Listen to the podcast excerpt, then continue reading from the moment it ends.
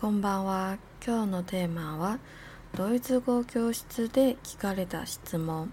よく君は特別だねって言われているけど、特別って何なの？普通で何なんだ？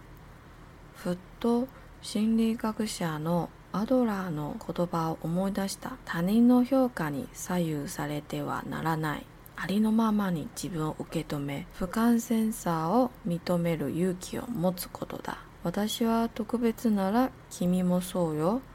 私は普通なら君も同じだよ。人間同士で呼吸して物を食べて寝て愛を感じて生きているんだ。みんなは一緒なんだ。晚安今天的テーマ是在德语教室被问的问题。那我先来翻一下刚刚说的那一段日文。我很常被说你很特别耶，但特别是什么？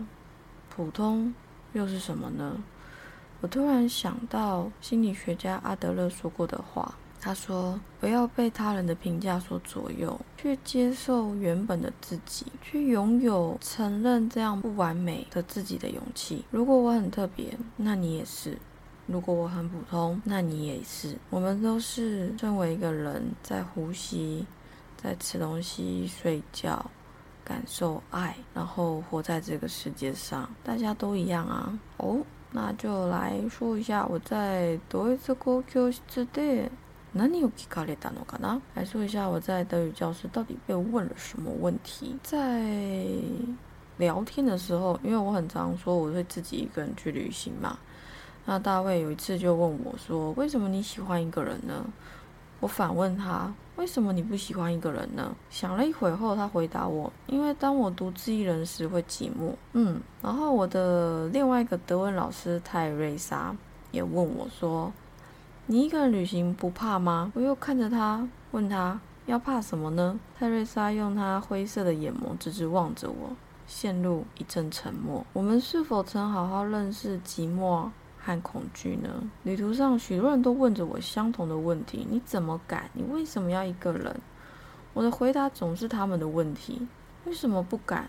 为什么不？嗯，那回到刚刚那个 David，我们的 David 的问题，因为那时候语言能力不足，还有时间也不太够，我没能好好和 David 一起探讨寂寞是什么。寂寞是什么？是一种感觉，还是一种情绪？寂寞还能是什么呢？所有的回答都无法让我们理解寂寞为何，因为当我们赋予它一个定义时，我们已落入它的圈套里。我们只会无限的诉说寂寞所带给我们的感受，却无法理解寂寞为何。然而，在我们的生命中，我们从来都不是独自一人。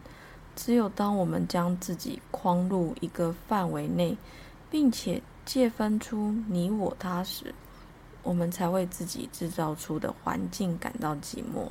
后来我告诉泰瑞莎，我们需要害怕的是什么呢？我们得面对恐惧。当你直视你的恐惧，你会发现你的世界在转变，你会发现重要的东西。那时来不及也忘记说的是，你会发现生命不再局限于一个框架中，你的世界将会绚烂的不同于以往。我可能不会再与他们相遇。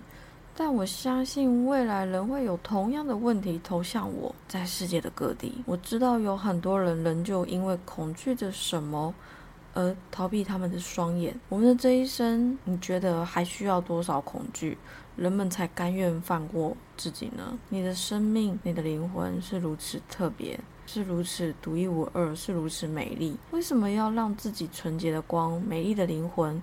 被恐惧的骇浪吞噬呢？你可不可以透过每天的一点点转变，告诉自己办得到？告诉自己事情或许没那么复杂。告诉自己，嗯，我不是一个人啊。无论你身处何地，我们都在这个独一无二的地球上，吸着同样的空气，在同一片天空底下，努力的将自己活得更好。不是一个人，这个我从从第一季就开始讲，你不是一个人。一直讲到现在，讲到未来，我还是要继续说下去。我想告诉你，你不是一个人，你和我也没什么不同，我们没什么不同，我们都一起在经历自身和这个地球的转变。所以，我相信我自己会变得更好，我也相信你会变得更好。That's good，对吗？一切都会很好啊。好喽。那我想我的德国篇应该就这边应该就是最后了，也刚好今天是第四季的最后一篇。那下一次开始，下一次开始哦，终于要进入我跳了一段的印度，实在是因为印度吼，我还没写完。对，而且有有太多东西我都在斟酌，那个要写进去吗？还是不要写进去？有时候写进去呢，就会觉得，嗯，会不会让大家觉得太虚幻？会让大家觉得就是，哎，你这人怎么好像不接地气？嗯，我是蛮不接地气的，我自己也这么觉得。我觉得很像飘在空中这样飘啊飘的，不知道有一天不知道会飘去哪那种感觉。我不晓得你一直听到现在，你有没有也觉得我是一个不接地气的人？好像都轻飘飘的，好像风一吹，我的灵魂就这样不知道飘到哪里去了。印度片里面会有比较多比较特别的体验，一些神秘的感觉这样子。那今天也谢谢你一直听到现在，那我们就马达马达来修喽，马达来修，我要思密，我要思密。